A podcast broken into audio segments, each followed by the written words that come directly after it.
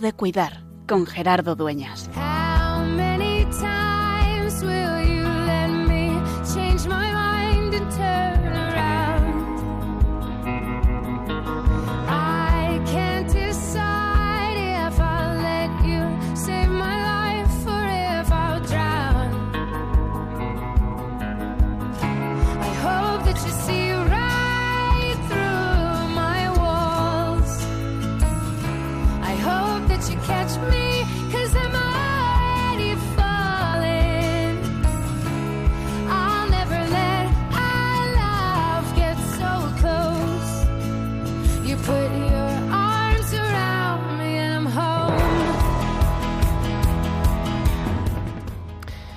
En este día de San Vicente de Paul, como acabamos de escuchar en la celebración de la Eucaristía, como decimos, uno de los grandes en la caridad, que nos recuerda que nuestro servicio a los demás, a los que sufren, a los pobres, pero también a los enfermos, es el servicio a Dios.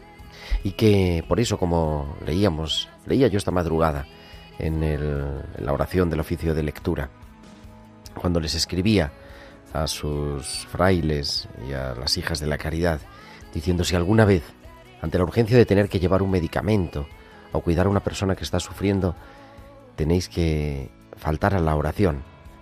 No tengáis problema de conciencia, porque es que es también hacer oración, porque estás sirviendo en el pobre, en el enfermo, en el necesitado, en el frágil, al propio Dios. Y por eso nos recuerda que merece la pena entregar la vida por aquel que ha dado la vida por nosotros. Este verano, que como ya te he contado varias veces, he estado en, la Tierra Santa, en la ciudad de Jerusalén, he tenido la ocasión de acercarme también a la obra que tienen allí los hijos y las hijas de San Vicente de Paul, y de manera especialmente impactante recuerdo a la hermana Simone, que una monja de un metro y medio, libanesa, de unos sesenta y tantos años, que dirige una gran obra en el que 300 niños van cada día, de 0 a 3 años, y en el que cuidan, asisten y sirven como auténticos señores a 30 personas con discapacidad grave, que tienen una residencia con todo el cariño, con toda la limpieza, con todos los medios posibles, acogiendo a quienes son auténticamente desheredados de la tierra. Y es que ese es el carisma, y ese es el carisma de la pastoral de la salud, el acompañar en el sufrimiento. Esta semana también están teniendo lugar en Madrid las jornadas nacionales de pastoral de la salud, en la que nos reunimos los delegados de todas las diócesis para aprender a cuidar mejor, para aprender a acompañar mejor, para seguir, como decía San Vicente de Paul, sirviendo al Señor en los pobres, en los enfermos, en los sufrientes. Pues que, una vez más, volvamos a recordarnos y hacer vida, que es, que sigue siendo siempre, tiempo de cuidar.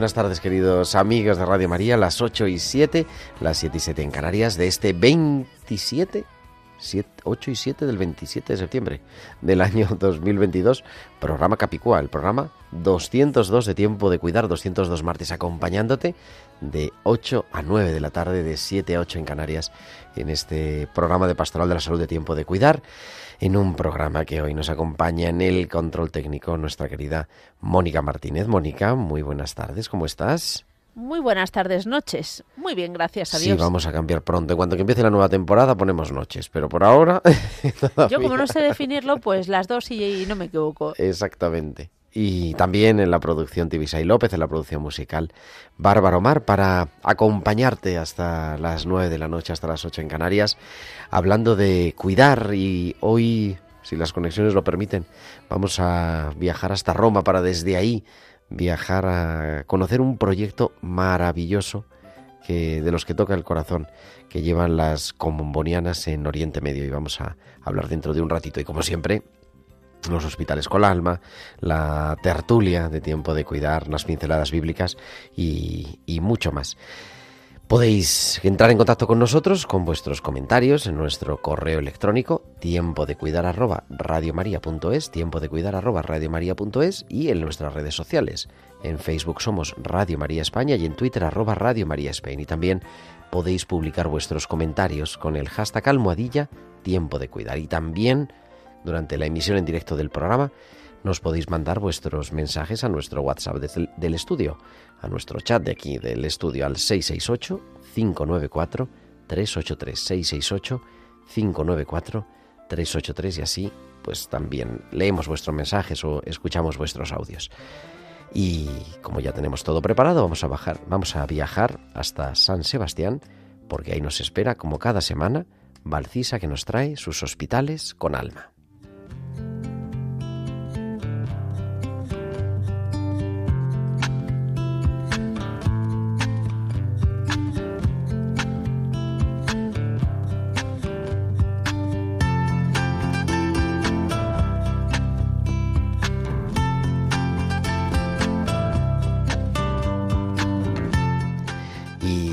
Valcisa nos trae cada semana sus hospitales con alma. Muy buenas tardes. Buenas tardes Gerardo y buenas tardes también a todos los oyentes. Haciendo medicina. Santiago hacía medicina y él no era consciente. Como veterano en el hospital ya tenía la dinámica pillada. Para cuando José Luis se convirtió en su compañero de habitación, Santiago estaba físicamente muy bien, caminaba sin problema y hacía los ejercicios de respiración sin rechistar. Solo esperaba los resultados de un par de pruebas para irse a casa. Iba a verles cada mañana y prácticamente era Santiago quien me podía decir cómo estaban evolucionando los dos. Tras dos compañeros de habitación y su propia experiencia, él se sabía muy bien los pasos de la recuperación. José Luis me reconocía todo agradecido que su compañero, Santiago, le estaba ayudando mucho a saber cómo desenvolverse en las pequeñas dificultades que le surgían a lo largo del día y que le recordaba que hiciese todos los ejercicios de rehabilitación. Pero mira que eres afortunado, José Luis. Si parece que hasta tienes un médico personalizado, le decía. Sonreíamos los tres. Quizás era porque Santiago, sin saberlo, había hecho que surgiese medicina ahí. Porque como dijo Carlos Elosegui, el día en que se encontraron un hombre que sufría y otro que le escuchó con afecto, nació la medicina. Hasta la semana que viene. Hasta la semana que viene, Valcisa. Aquí te esperamos como cada martes en tiempo de cuidar con tus hospitales con alma.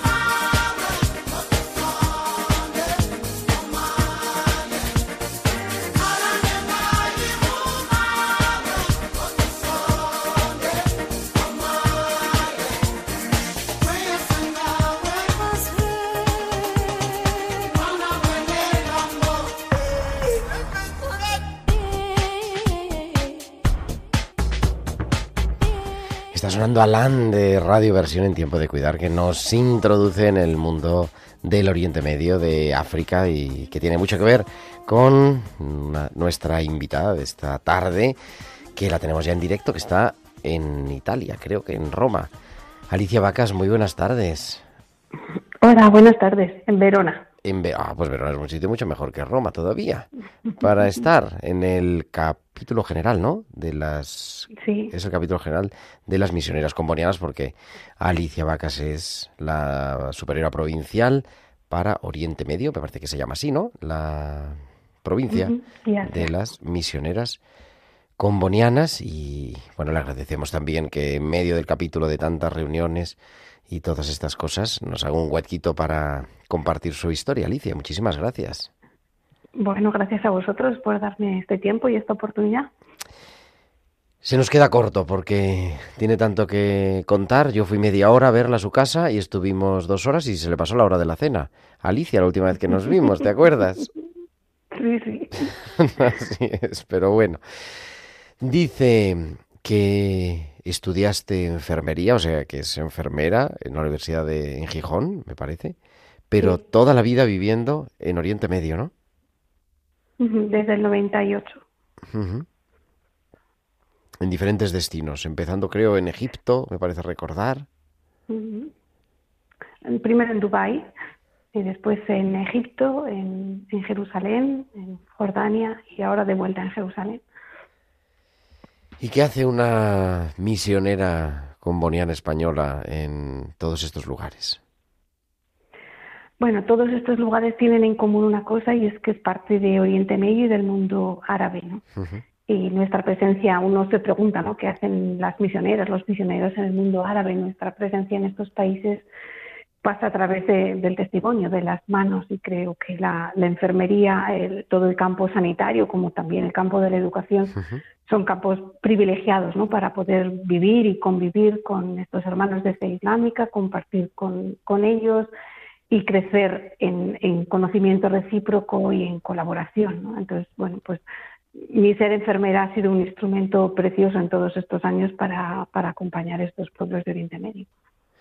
Y con es difícil, ¿no? Introducirse en, ese mundo, no solo por la lengua, que también es complicado, pero claro, con una diferencia cultural muy marcada.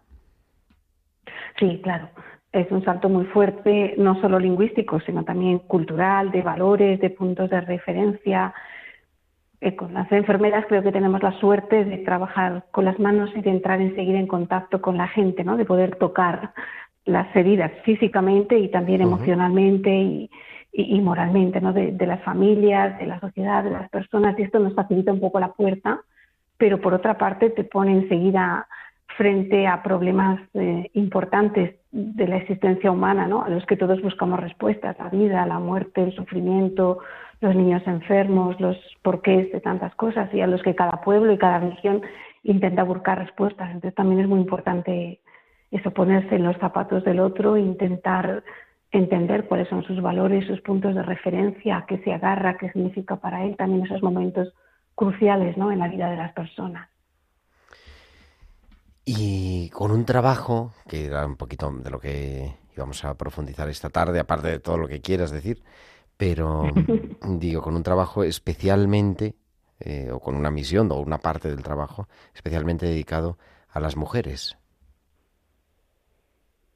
Eh, sí, sí, creo que como misioneras comunianas nuestra nuestra parte, o sea, nuestra atención donde estamos, donde quiera que estamos y hagamos lo que hagamos, siempre es una atención especial a las mujeres, ¿no? Porque especialmente en este mundo, más en todo, en todo el mundo, eh, pues viven en una situación a veces de, de, marginación o de descuido, entonces sí, donde estamos y muy especialmente en todas nuestras comunidades en Oriente Medio se presta una atención especial a la mujer. En el caso de la sanidad, a la salud materno-infantil, pero también a la, promoción, al desarrollo, al empoderamiento, a la formación, a las responsabilidades, a todo lo que se puede ir construyendo juntas con ellas. ¿no? ¿Es fácil entrar en, su mundo?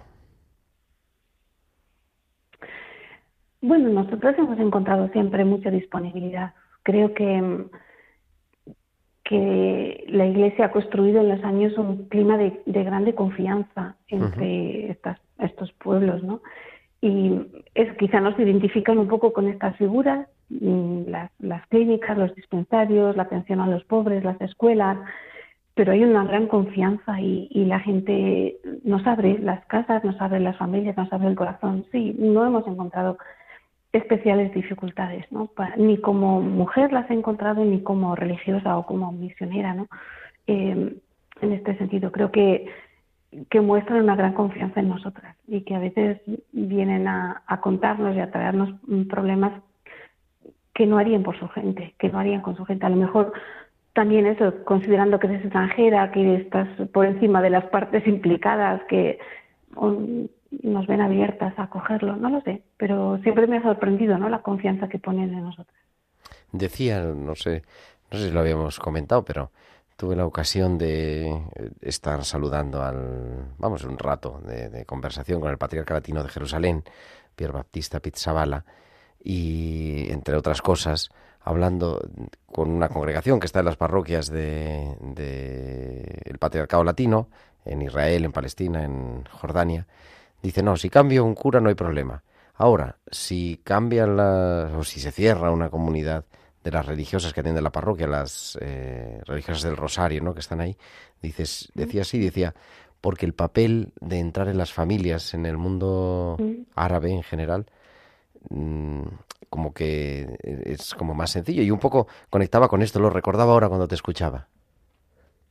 Esto es exactamente la experiencia de Comboni, de nuestro fundador, ¿no?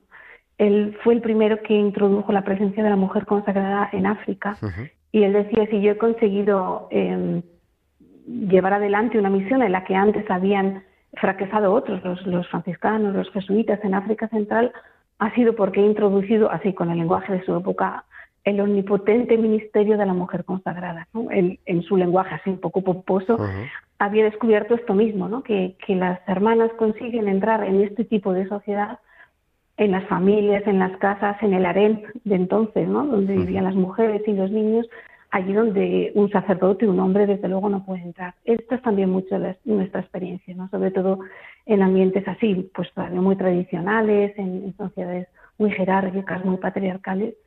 Las hermanas tienen las puertas abiertas a sitios donde los padres no las tienen. De hecho, en las mismas parroquias donde trabajamos, en Jordania, en, el padre nos dice, yo sin una hermana no puedo visitar las casas, no puedo entrar en las casas si no hay una hermana conmigo. Y nos insiste, ¿no? Me tiene que dar una hermana, ¿no? Me la tiene que cambiar, ¿no? Si la hermana va de vacaciones, me tiene que mandar otra. ¿De dónde sacamos a otra? Dice, no se da cuenta, madre, que si no, yo no, no puedo visitar las casas. No puedo, sí, la, eh, hay una diferencia grande. Entonces, sin, sin despreciar o sin, desde luego, el trabajo que hacen los, los padres y los sacerdotes, eh, pero es más específico ¿no? y quizá más sacramental en algunos contextos, mientras que, la hermana es parte del pan de cada día en las familias ¿no? y, a veces el refugio un pecatorum. Con un proyecto precioso que, eh, que en fin, lo llevan las combonianas de Tel Aviv, ¿no? Con mujeres procedentes de la trata, que han sufrido de todo. Por ejemplo, se me ocurría, ¿no? Por, por comenzar por algún lado.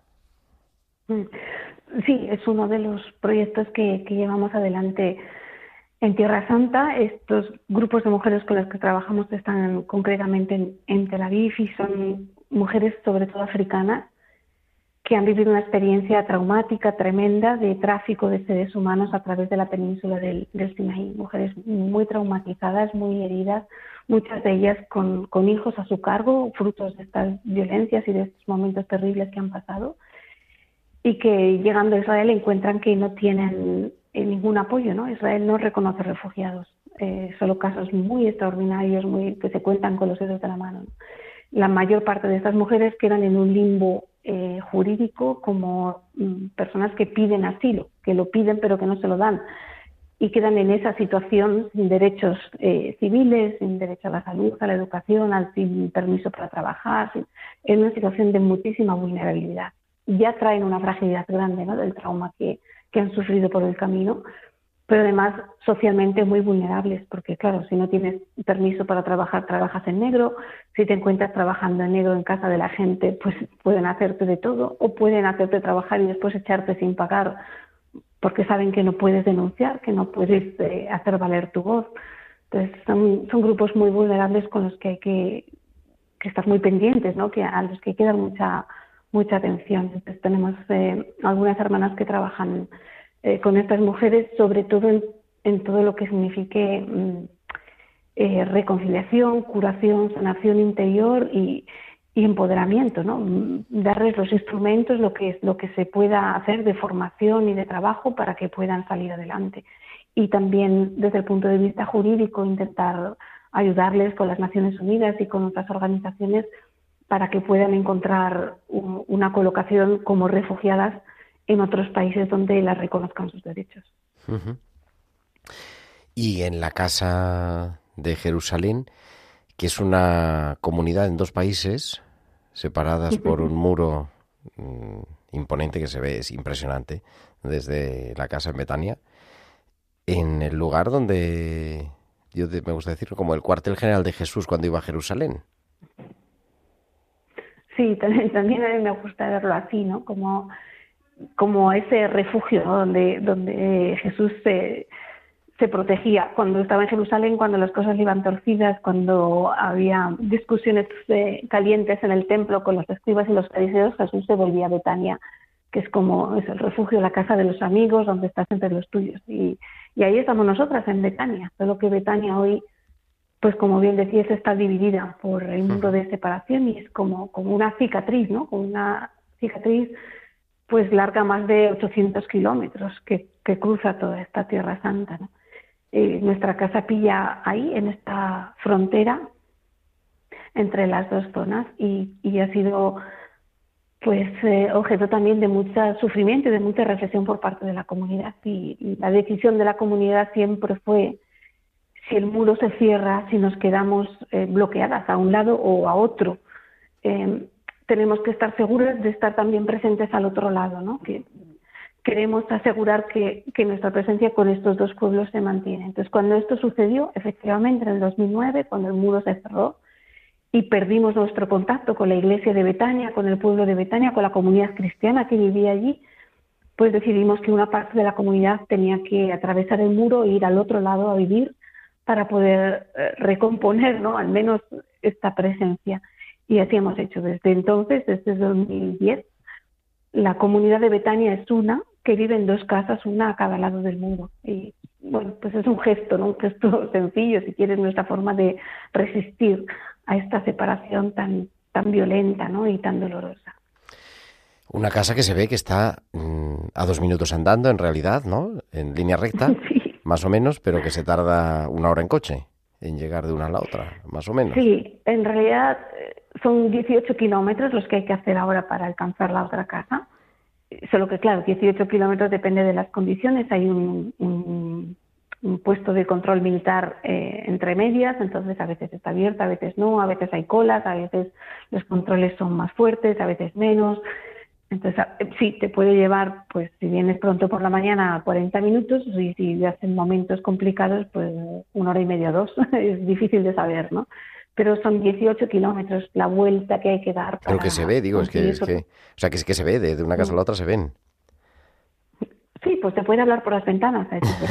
claro. Era, era, antes del muro, antes de que el muro se cerrara, era una distancia exactamente de dos o tres minutos, no más. Es muy difícil de entender, ¿no? Si no se. O sea, es no difícil, es que sin verlo, no por eso digo. Sí, es muy difícil. Pero es verdad que luego también se integra, ¿no? En el día a día de bueno de, de, la gente normal la gente que lo vive lo sufre lo tiene ahí sí y, y es una ventaja y una desventaja al mismo tiempo no por una parte muchas veces nos sorprende la, la capacidad de nuestros vecinos eh, vivimos en un barrio árabe Betania hoy es un es un barrio árabe de, Jerusalén o era hasta que la dividió el muro eh, y te sorprende ¿no? la capacidad de la gente de reaccionar, de seguir con su vida, de seguir con, con su trabajo, de, de buscarle eh, atajos a la, a la cuestión y de salir adelante. Por otra parte, crea situaciones que son muy lamentables y muy irreparables. ¿no? Eh, piensa que cuando el muro se cerró, el 60% de las familias de Betania se quedaron al otro lado y se quedaron sin trabajo. 60% de las familias perdieron el trabajo. Claro, eso crea una crisis social enorme, ¿no? Eh, muy difícil de describir. Eh, hacia el año 2010, pues eso, muchas mujeres tuvieron que empezar a trabajar, cosa muy inusual en este tipo de sociedad, porque los hombres habían perdido el trabajo, muchos problemas de, de depresiones, de suicidio, de alcoholismo, de violencia familiar por, por el desequilibrio que se había creado. Bueno, pues sí, hay una capacidad de reacción enorme, una, una resiliencia ¿no? enorme, pero por otro lado crea heridas muy fuertes en el tejido social. ¿no? Es, sí, vivimos el mudo así como una grande cicatriz, que bueno, pues vives con ella, pero, pero es muy dolorosa y tiene muchas consecuencias. Y durante muchos años Alicia también, claro, es que son tantas cosas, eh, trabajando con los beduinos del desierto, que eso, eso también es otra historia. Sí, eso es toda otra historia, sí. Los beduinos del desierto entre Jerusalén y Jericó. Eso es que ahí por donde te mueves eh, te salen los versículos de la Biblia, ¿no? Es que lo decimos casi sin darnos cuenta, bien espontáneo. Un hombre bajaba de Jerusalén a Jericó y se nos viene la parábola a la cabeza. Si hoy haces la carretera de Jerusalén a Jericó, como hacen muchas veces los peregrinos y muchas de las personas que nos oyen probablemente la han hecho y la tienen en la cabeza, eh, lo que se ve no es un hombre que han maltratado los ladrones, que le han pegado y le han destituido de todo y le han tirado al borde de la carretera. Lo que hay ahí es un pueblo, es el pueblo beduino, al que se han apropiado de todo, le han quitado sus derechos, le han quitado su, su tierra, su, su capacidad de, sobrevivir y les han dejado tirados en esa carretera. Entonces, a lo largo de la carretera de Jerusalén de Jericó está lleno de campamentos beduinos que viven allí pendientes de la deportación porque claramente los beduinos no tienen títulos de propiedad de la tierra y hay todo un proyecto para colonizar ese desierto. Entonces, bueno, la comunidad siempre ha pensado que entre los más frágiles, entre los más vulnerables de la Tierra Santa están ciertamente los beduinos, los beduinos de Jalín, concretamente este grupo que está muy amenazado de deportación y de perder todo, que ya han perdido su forma de vivir tradicional porque les han quitado las, las fuentes de agua, les han quitado la posibilidad de trashumar con los animales, por lo tanto no, no, no pueden ser ya pastores nómadas como, como es su tradición y su cultura. Entonces, bueno, siempre nos ha parecido que este pueblo era particularmente vulnerable y que necesitaba apoyo, ¿no? Entonces, desde hace bastantes años, desde 2008, 2009, empezó nuestro trabajo con estas comunidades donde tenemos, sobre todo también aquí, pues atención a las mujeres, ¿no? Tenemos muchos preescolares, ocho o nueve preescolares en los campamentos beduinos y en cada preescolar hay dos o tres maestras eh, que se han formado, que se han preparado para asumir este papel en, en la comunidad, en sus, en sus propias comunidades eh, y también es un trabajo muy bonito, ¿no? Muy rico. Con una anécdota, no sé si la quieres compartir, de aquel niño que le tuvieron que amputar, ¿no? Una pierna. Eh, sí, ese niño que ya que ya es un hombre, ya tiene más de 18 años.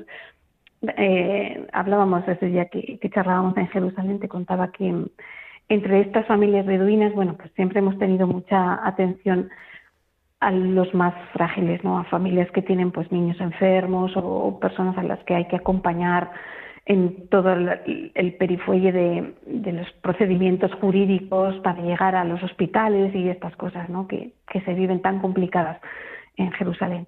Entre ellos había una familia beduina que tiene tres hijos, tenían tres hijos con una enfermedad eh, congénita genética muy grave, muy grave, muy, muy deformante, mm, que, que, bueno, les causan muchas malformaciones y, y muchos problemas graves de, de, salud. ¿no?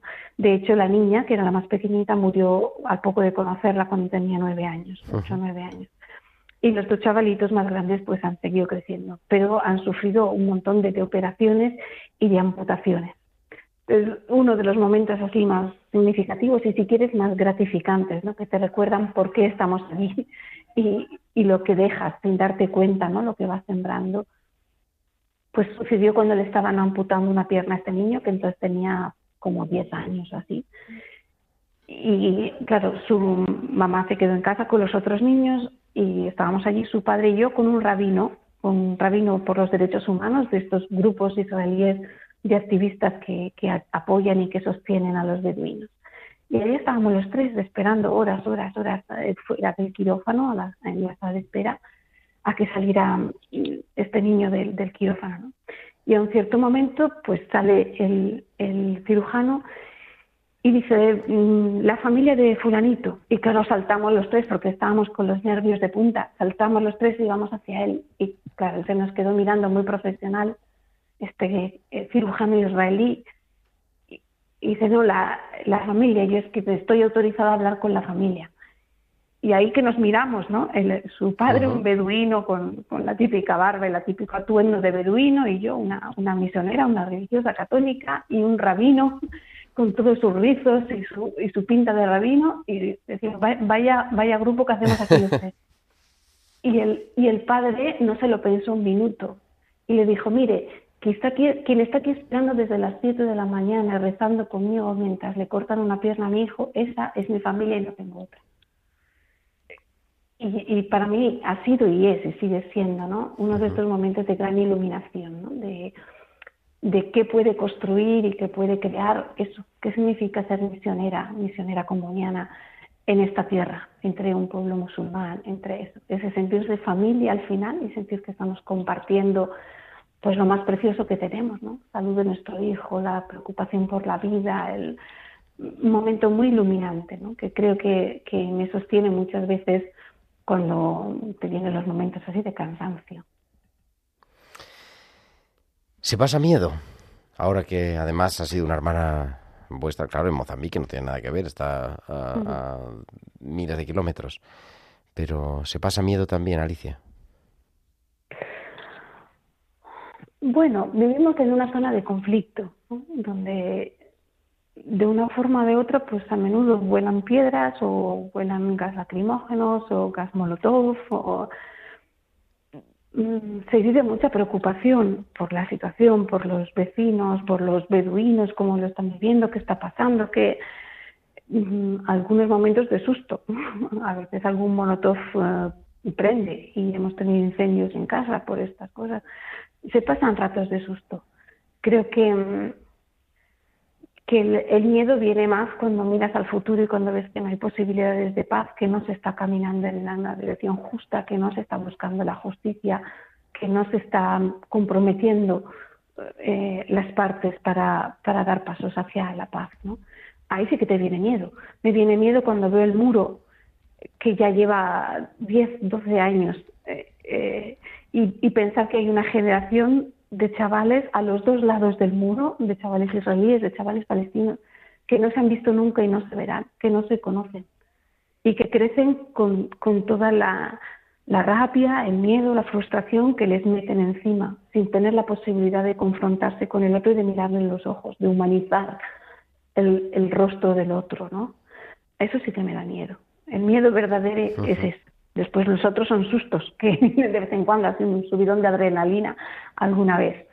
Pero el miedo de verdad es ese, que no sepamos pues eh, invocar, entrar en la, en la vía de la paz, que, que no pues sepamos salir de esta. Pues con eso nos quedamos. El capítulo general está para empezar, ¿no? no, ha, comenzado todavía? empezando, estamos así calentando motores.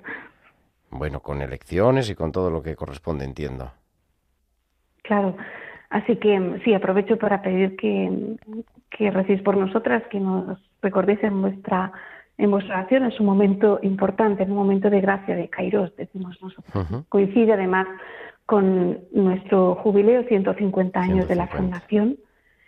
Y sí, un momento importante. En estos días, como tú decías, hemos perdido una hermana eh, asesinada. Y también esto nos recuerda ¿no? que nuestra vocación misionera es una vocación hasta las últimas consecuencias, un entregar la vida. Entonces nos pone la perspectiva justa. Mm, bueno, pues mm, pedimos vuestra, vuestra oración y vuestra compañía para que sepamos escuchar el Espíritu y entender, estar abiertas a dónde nos lleva el Espíritu de Dios en la Iglesia y en el mundo de hoy. Pues cuenta con ello, querida Alicia Vacas está como madre capitular, si se puede decir así, o no sé cómo se diga, pero Alicia Vacas lo mismo. con todas las hermanas también reunidas en capítulo para escuchar la voz del Espíritu y seguir siendo, pues eso, misioneras en, en este caso en la Tierra Santa, misioneras en África y misioneras en tantas partes del mundo. Muchas gracias por, pues eso, ser nuestra enfermera española en aquel lugar. gracias a vosotros, gracias. Gracias, muy buenas noches, Alicia Hasta la Vacas, próxima, adiós. misionera comboniana que nos atiende desde Verona en directo, en tiempo de cuidar, ya 8.38, 7.38 en Canarias. Nos vamos a la tertulia.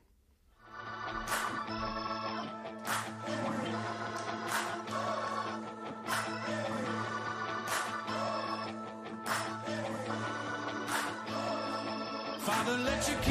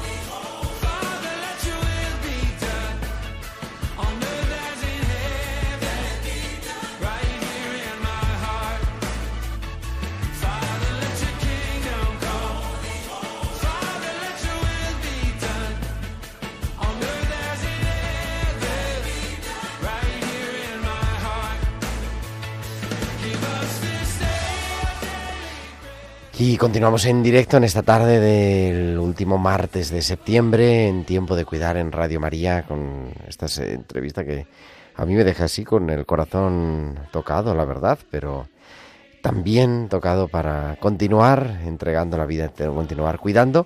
Y para hablar de ello, en nuestra tertulia de esta tarde tenemos a dos médicos que nos acompañan, que son Carmen Sánchez Carazo y Miguel Ángel María. Muy buenas tardes, queridos.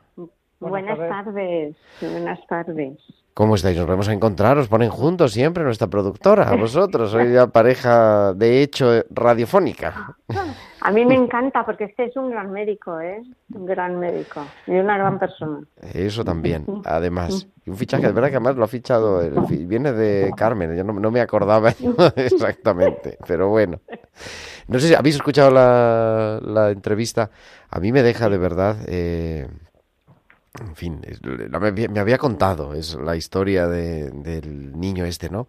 Que le habían amputado la pierna y esas, de, vamos, esas declaraciones, ¿no? Lo que le dijo el padre al, al médico que le estaba operando diciendo, el que está conmigo cuando le están cortando una pierna a mi hijo, esa es mi familia. Un rabino, una monja y un beduino musulmán. No sé, es- toca el corazón. Sí, Sí, desde luego, desde muy luego. profundo.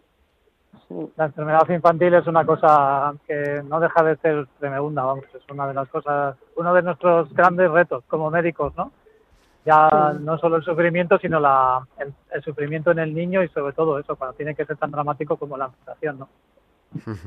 Sí, El sufrimiento es un misterio, porque es un misterio, porque bueno, la cruz de Jesús ha sido un misterio y, eh, y nuestro sufrimiento es un misterio, pero el sufrimiento de los niños pues nos hace todavía ahondar más en el misterio. Decía, eh, hablando de esta situación, ¿no? De, cuidar y de, personas que están en una situación tremenda porque el trabajo... O sea, de verdad, claro que pues, no podemos estar 20 minutos, ya hemos tenido una entrevista larga que se nos ha comido un ratito de la tertulia, pero aquella conversación que tuve yo en la casa de Betania con Alicia, que fueron más de dos horas, de verdad que se hizo, que de repente digo, pero ¿y qué está sonando? Dice, no es la cena, pero no pasa nada. Eh, contrarrestaba con ayer. Ayer estaba de guardia en el hospital y estaba hablando con un médico que estaba allí y me contaba, eh, sorprendida, la cantidad de dinero que la gente gasta en las mascotas. Vamos, salió el tema por de, de charla de charla de café, ¿no? Podríamos decir. Y los sitios que han abierto y las cantidades, bueno, de, de, de todo, ¿no? Para cuidar.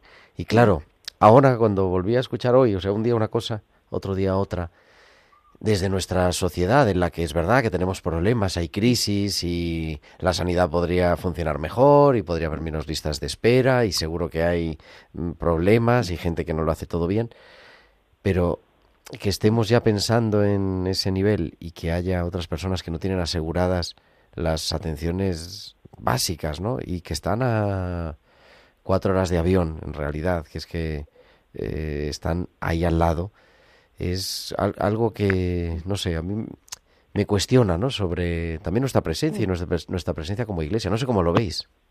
Sí. Desde luego, lo primero, Gerardo, sería ver cuál es lo verdaderamente básico ¿no? en el tema sanitario y de cuidados, porque verdaderamente, si la definición es la no salud, ¿no? la enfermedad es la no salud, pero claro, la no salud puede ser eh, carecer yo qué sé, de agua y de comida, ¿no? porque eso también es no salud. ¿no? Claro. O sea, que realmente eh, el tema, como comentas, lo de las mascotas, igual, pues a ver, las mascotas también vienen bien porque hay mucha gente que está sola y que No, claro, por probablemente sin- supuesto. sin una compañía así, pues probablemente incluso para la propia enfermedad, pero sí es cierto que es una gran pregunta. Nosotros nos lo hacemos a diario y es verdad que a falta de recursos, pues claro, hay que distribuirlos bien y, y claro, a ver quién es el guapo que, que dice quién, quién no se los lleva y quién no, ¿no? Claro, claro. No, hombre, si, si es Sí. verdad y funciona bien. Carmen, Yo Carmen, soy- perdona.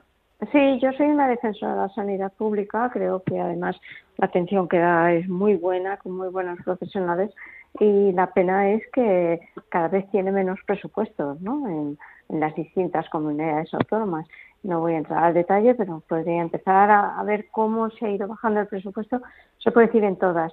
Y, y esto de la falta de atención sí que es cierto que no es tan llamativo como, como a lo mejor en algunos países, eh, porque en Estados Unidos, con todo el liberalismo que hay, pues la gente si no tiene una tarjeta sanitaria se muere en la puerta del hospital.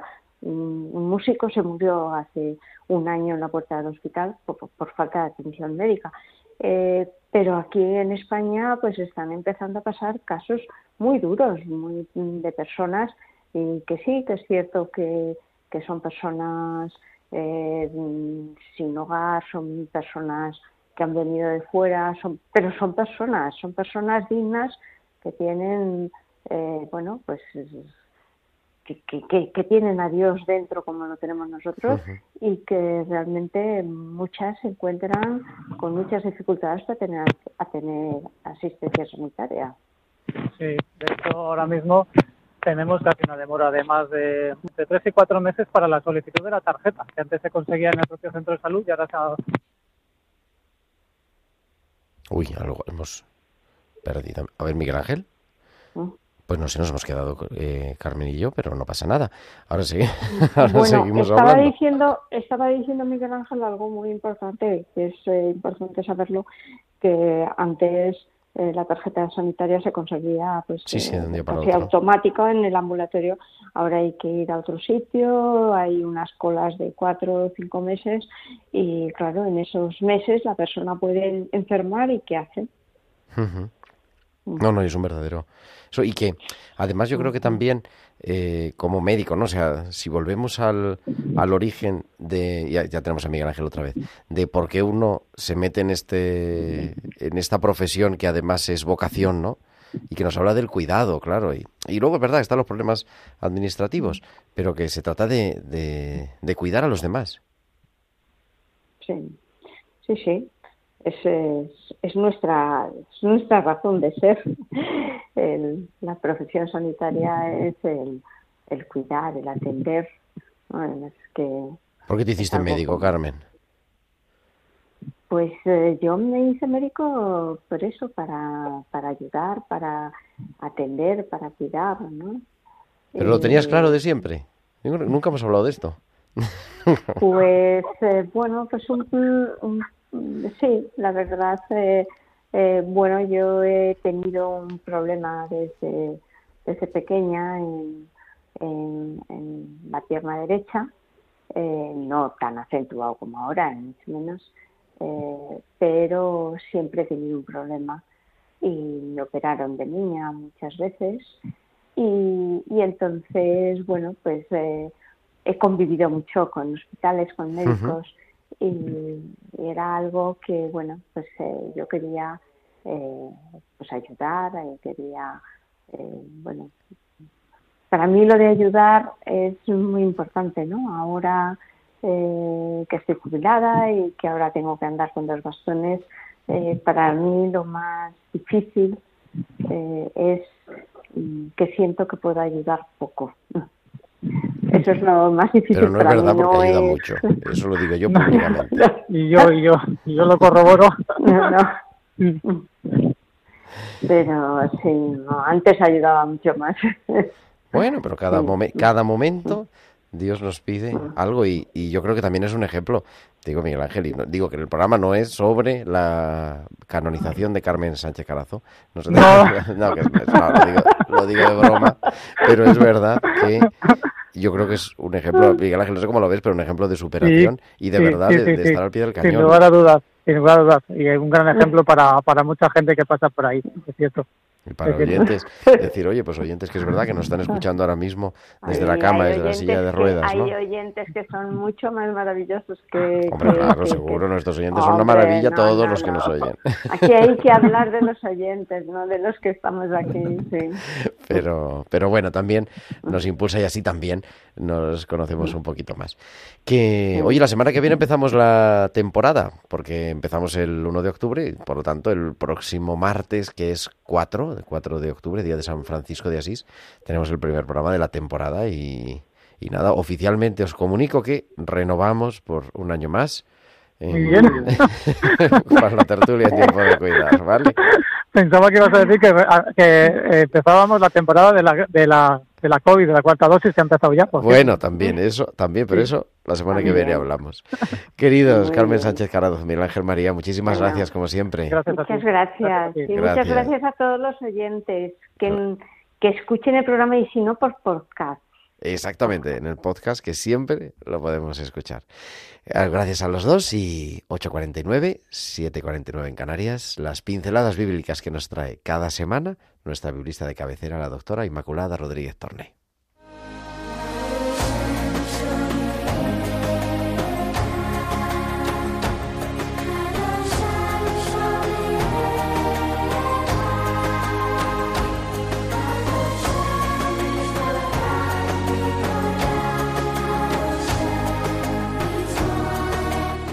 Tenemos ya en directo a la directora de la revista Tierra Santa que cada semana nos trae las pinceladas bíblicas. Inma, muy buenas tardes. Muy buenas tardes, querido Gerardo y queridos oyentes de Radio María. Buenas tardes, que todavía noche. Todavía, No, digo, noche. la semana que viene empezamos con la noche, que ya es octubre, pero por ahora vamos a aguantar todavía las tardes, aunque ya estemos en otoño. Efectivamente. ¿De qué nos Bueno, hablas pues, hoy? Hoy voy a hablaros de- del ciego Bartimeo. Seguimos con las curaciones de Jesús y hoy una breve pincelada sobre el pasaje de la curación de Bartimeo, que lo cuenta Marcos, eh, sabemos que es el evangelista más cercano en el tiempo a nuestro Señor y el que acentúa el seguimiento en la cruz. Y bueno, voy a leer el pasaje porque es muy cortito.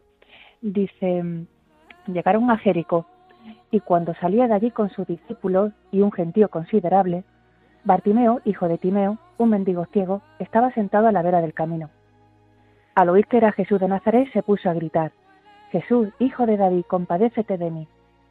Muchos lo reprendían para que se callase, pero él gritaba más fuerte, Hijo de David, compadécete de mí. Jesús se detuvo y dijo, llamadlo. Llamaron al ciego diciéndole, ánimo, levántate, que te llama. Él dejó el manto, se puso en pie y se acercó a Jesús. Jesús le preguntó, ¿qué quieres de mí? Contestó el ciego, Maestro, que recobre la vista. Jesús le dijo, vete, tu fe te ha salvado.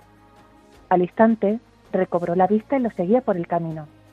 Esto lo tenemos en Marcos 10, 46 al 52.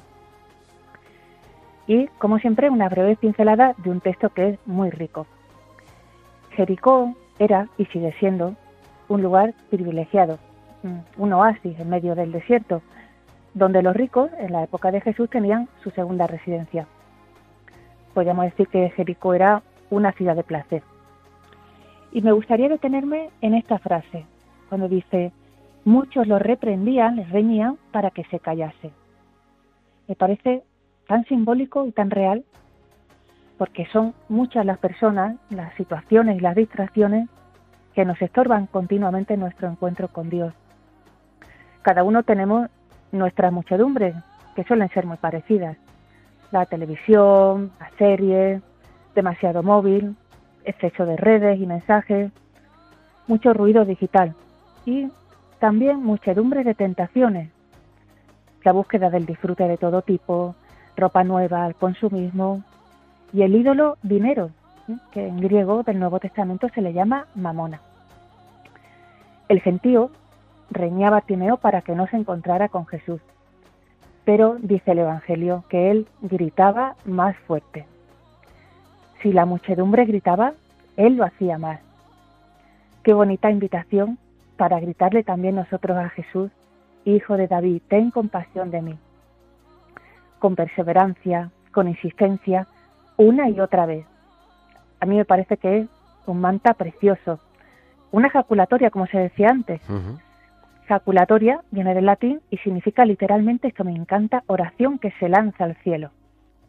Y a mí me gusta particularmente esta oración tan cortita y confieso que procuro lanzarla con frecuencia, siempre que puedo y me acuerdo al corazón compasivo de Jesús.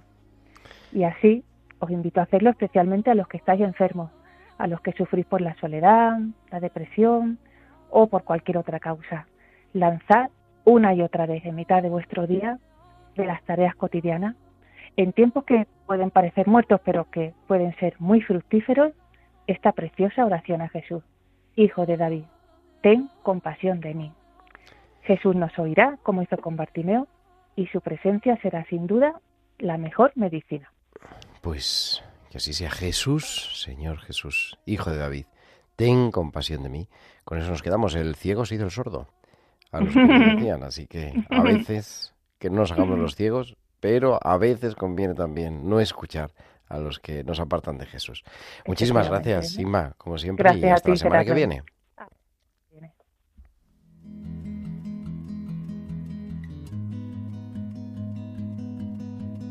I never thought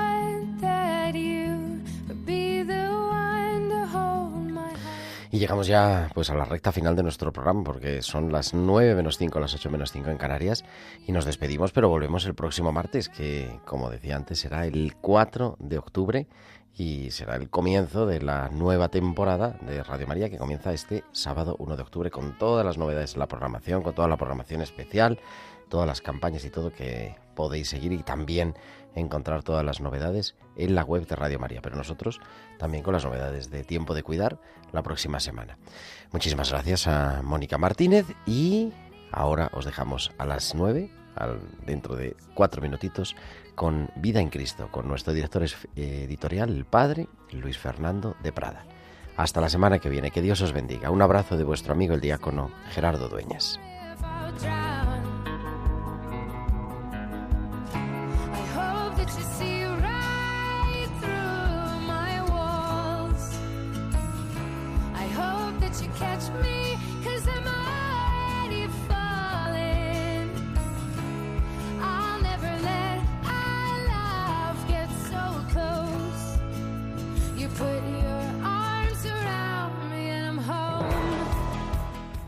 Han escuchado Tiempo de Cuidar con Gerardo Dueñas.